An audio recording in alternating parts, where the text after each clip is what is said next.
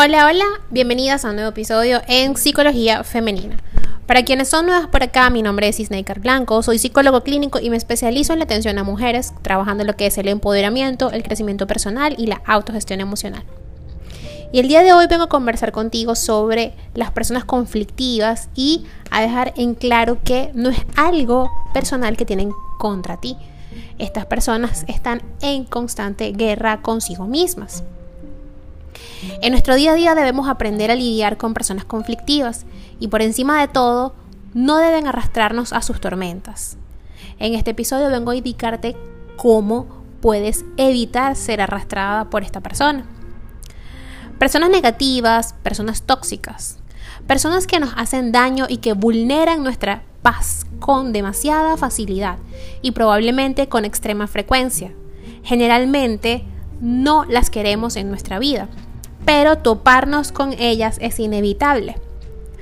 Tienen una habilidad especial para el enfrentamiento y parece que buscan conflictos con sus pensamientos, opiniones, emociones y comportamientos. Su conflictividad nos genera un gran malestar y además interfiere en nuestra tranquilidad.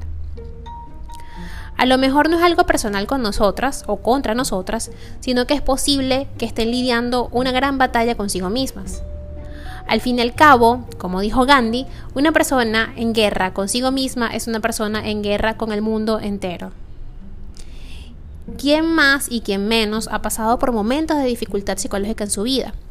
Del mismo modo, quien más y quien menos se ha comportado de manera injusta con alguien, ha hecho daño sin pudor y ha apagado sentimientos, deseos y motivaciones de otras personas.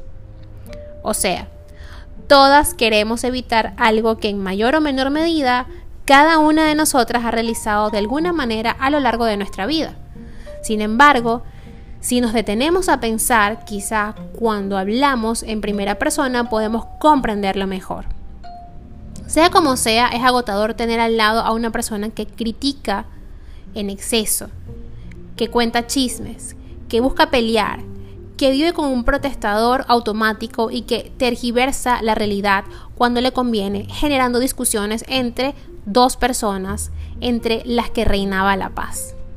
Pero precisamente por eso es clave para nosotras tomar distancia emocional, no dejar que nos absorba su negatividad, no interiorizar sus ataques y no asumir sus malas palabras, las cuales pueden llegar a calar muy hondo y hacer mella en nuestro autoconcepto.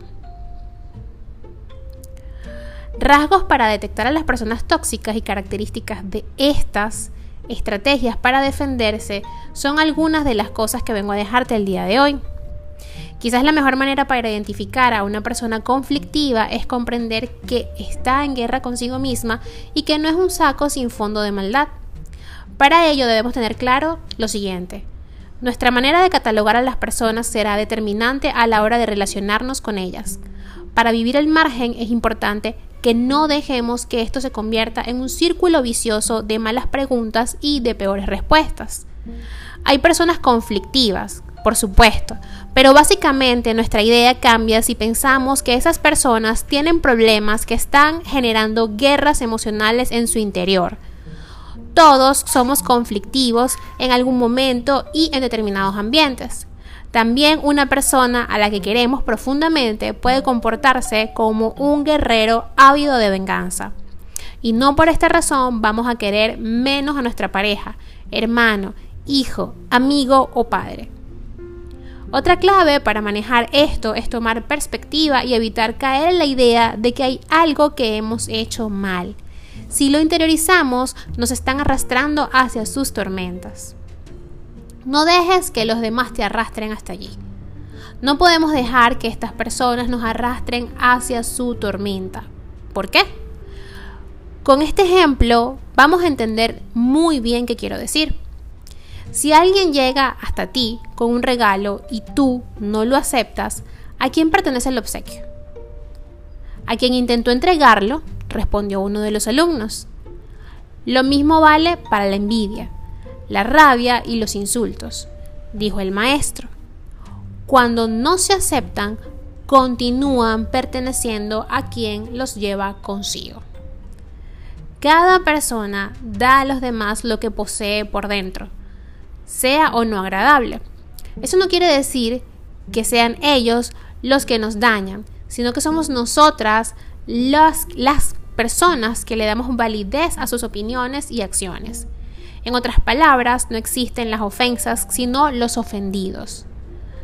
Nuestra arquitectura interna tiene armas para defenderse de los ataques, y tres de las más poderosas son tomar distancia, comprender y saber ignorar lo irrelevante.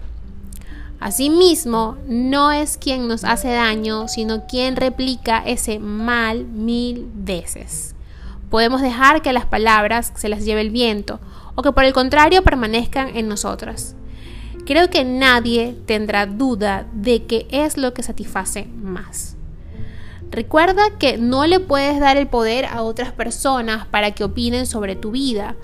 No puedes tampoco vivir la tormenta o el tormento de otra persona. Cada quien debe superar sus procesos en su tiempo adecuado.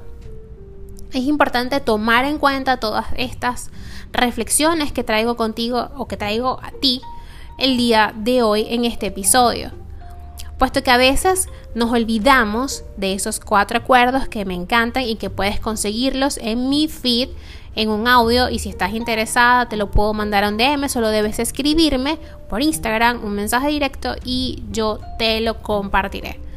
Uno de esos cuatro acuerdos es no asumirás nada y no te tomarás nada a título personal. Son de los cuatro mis dos acuerdos favoritos porque estos principios básicos de vida me han ayudado incluso en mi experiencia personal a soltar. El tema de soltar es sumamente difícil de comprender, pero una vez que nos hacemos a la idea que hay cosas que por supuesto dependen de nosotras y hay otras que no, y aprendemos a soltarlas y aprendemos a que es algo que tiene que ver más con la otra persona, con sus proyecciones, con sus miedos, con sus, sus dar issues, entonces más felices podemos ser. Hasta acá el episodio de hoy, espero que lo hayas disfrutado. Si ha sido así, por favor déjamelo saber a través de mis redes sociales, en Instagram, Twitter o Clubhouse como Psiqueplenitud 11, en Facebook y en TikTok como psicóloga y Snaker Blanco. Recuerda que no estás sola y si el día de hoy te has dado cuenta que necesitas trabajar en ti y avanzar en ese proceso de autodescubrimiento y plenitud, puedes contactarme estoy aquí, yo, tu psicóloga y Snaker Blanco, para acompañarte.